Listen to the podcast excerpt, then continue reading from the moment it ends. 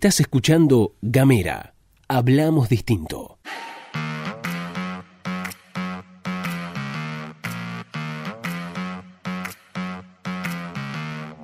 Hola, hola, hola, hola, hola, ¿qué tal? Buenos días, buenas tardes, buenas noches. Estás escuchando la pastilla de Gamera, este micro informativo que distribuimos de lunes a viernes. Mi nombre es Luz Escarpati y como es habitual me acompaña Gastón Lodos. Muy buenos días, Lu, muy buenos días a todos, a todas, a todos quienes están escuchando. Bienvenidos, bienvenidas, bienvenides a la pastilla de Gamera, como les decimos todas las mañanas. Pueden mandarnos un mensaje de WhatsApp al más 549-2901-502990. También se pueden comunicar con nosotros a través de las redes sociales, en Twitter, en Facebook y en Instagram. Nos van a buscar como arroba Gamera Estamos en www.gamera.com.ar y estamos en Spotify. Nos pueden buscar como Gamera Podcast. Empezamos con el recorrido de las noticias provinciales y nacionales. Arrancamos por eh, las provinciales, como es habitual, con un comunicado que difundió AFARTE, esta asociación que nuclea algunas o tal vez las más importantes empresas electrónicas de Tierra del Fuego, en donde lo que alertan es de la situación, de la delicada situación que atraviesan las empresas electrónicas. Emite este comunicado y habla, bueno, de que el sector está bastante golpeado.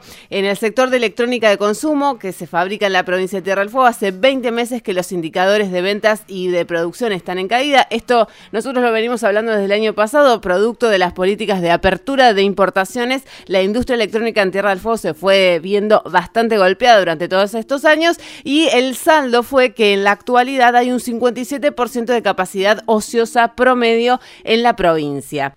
Dicho todo esto, esto está en el comunicado, estas cosas están en el comunicado, pero además lo que está en el comunicado es que eh, plantea Farte que resulta fundamental que todos asumamos el compromiso que nos toca, eso es lo que dice Afarte, y que los representantes de cada sector estén a la altura de las circunstancias para lograr atravesar este durísimo desafío. Es decir, vayan preparando los bolsillos porque puede llegar a pasar algo, dice Afarte. Eh, se han expresado los gremios, porque a ver, en el comunicado Afarte no dice, bueno, vamos a ejecutar una reducción de salario ni nada por el estilo. Eh, lo da a entender, si quiere, juega ahí en esa fina línea de la libre interpretación. Sí, y desde algunos gremios como Asimra, el secretario general de Asimra, comentó, habló acerca justamente de un rumor acerca del pago del 70% del salario de los trabajadores de la fábrica FAPESA que está nucleada dentro de AFARTE. Bueno, el dirigente gremial adelantó que van a, a rechazar todos este tipo de medidas.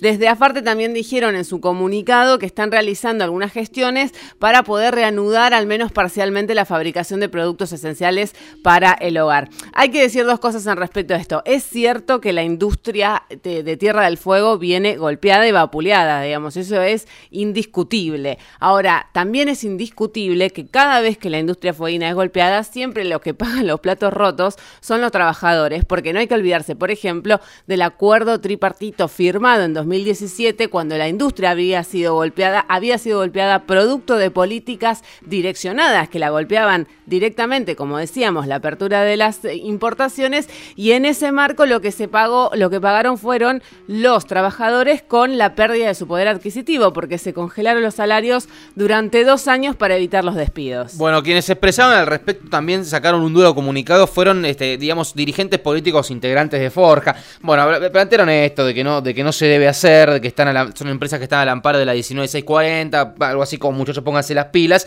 Y Melella dijo, habló, Melella también entiendo, y dijo, bueno, esto me preocupa mucho. Eso planteó Gustavo Melella y que la fábrica podrán reactivarse el 13 de abril, algo así como muchachos les queda una semana, no se pongan en jodidos. Estas han sido más o menos algunas de las repercusiones en relación a esto. Bueno, veremos qué pasa. Insistimos, nadie eh, especificó ni aclaró si es que va a haber una reducción del salario ni de cuánto, ¿no? Pero en definitiva eso puede llegar a estar al caer. A veces las empresas y ciertos actores de poder de la Argentina y de las provincias tiran así al aire ciertas cosas para medir un poquito el termómetro social y ver cuánto pasa si es que pasa. Eso es lo que está pasando con Afarte, estaremos al tanto. Bueno, vamos a otros temas, si les parece. Vamos a hablar un poquito de eh, el pago a jubilados, lo que estuvo pasando el último viernes, lo que pasó durante el fin de semana y lo que pasará de aquí en adelante. Sí, porque bueno, eh, primero a informar que desde ANSES comunicaron que hoy se van a pagar, hoy, 6 de abril, se van a pagar las jubilaciones y pensiones de aquellas personas cuyos DNI terminan en 4 y 5. Estas disposiciones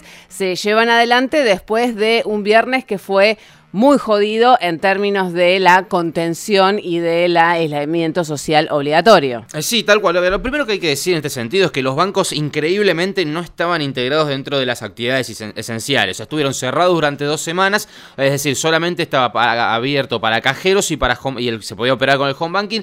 Después de eso no estuvieron abiertos, abrieron de sopetón el 3 de abril, había, había sido anunciado esto por boletín oficial y bueno, se agolparon muchísimas personas en las puertas de los bancos para poder cobrar. Había que cobrar jubilaciones y, pensiones de abril, pero además había gente que tenía atrasado un pago de marzo, o sea, eh, una parte del pago de marzo. esto generó un cuello de botella. A ver, hay algo que me parece interesante para contarles, para compartirles. Había una nota en Infobae del 27 de marzo del año 2020, es decir, hace pocos días antes de que se abrieran los bancos el 3 de abril, y decía que eh, algunos datos del Banco Nación, que es el Banco Nación, es el banco, digamos, esto no hace falta aclararlo, pero por la duda lo decimos, el principal banco del país que tiene sucursales en los pueblos y en todos los lugares de la República Argentina, que se plantea que el Nación paga cada mes a casi 2 millones, casi 2 millones de jubilaciones y pensiones en todo el país, y de ese universo calcula que solamente son 13.000 los jubilados que no tienen su tarjeta de débito, pero lo interesante es que hay otros 341.000 jubilados que no utilizaron su tarjeta de los últimos tres meses. El Banco Nación no puede precisar por qué,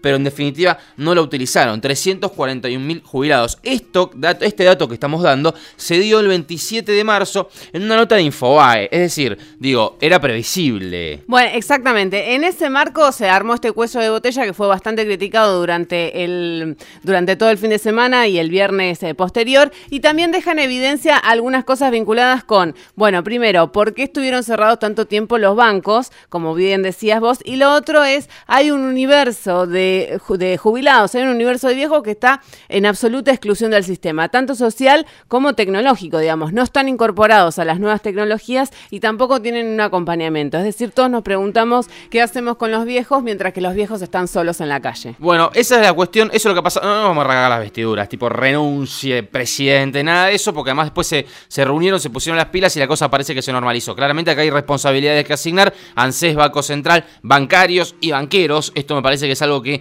eh, es una discusión que recién empieza, pero bueno, veremos cómo termina. Esta es la situación en la República Argentina de acuerdo a las jubilaciones y las asignaciones. Obviamente que una pandemia no va a cambiar esto, sino en todo caso lo visibiliza.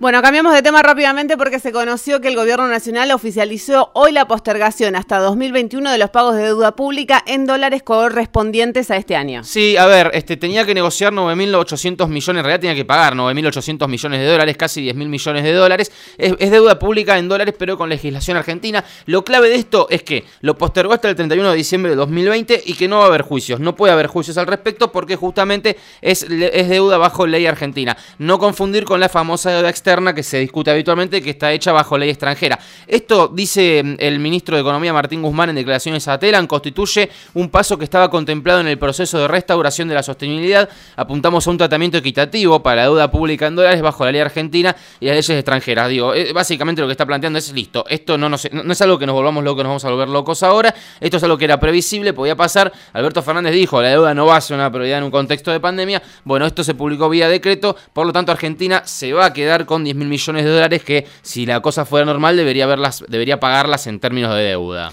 Lo único que va a tener que pagar este año entonces a partir de esta, esta postergación, este reperfilamiento de vencimientos son 3.500 eh, dólares de títulos en moneda extranjera emitidos bajo legislación internacional. Millones de dólares, pues si fueran 3.500 dólares sería un golazo. Bien, la última, así rapidito, lo anticipó el presidente de la Nación, Alberto Fernández, que está preparando, dijo, que está preparando un DNU que estará listo el lunes, es decir, hoy, no se ha visto todavía, pero de todas formas lo decimos, para cambiar la ley de defensa de la competencia y declarar autoridad de aplicación a los intendentes. ¿Qué significa esto? Que según Alberto Fernández, el Estado Nacional se le está complicando una bocha controlar los precios de los negocios de cercanía, ese almacén, ese mini mercado que tenés a dos cuadras de tu casa y lo que va a plantear el presidente de la Nación vía DNU es que los precios de esos lugares de cercanía, que aparentemente han estado subiendo mucho los precios, los controlen los intendentes, sea, sea potestad de, las de los municipios. Ahora si nos vamos, nos despedimos, estuviste escuchando todo esto acá en Gamera.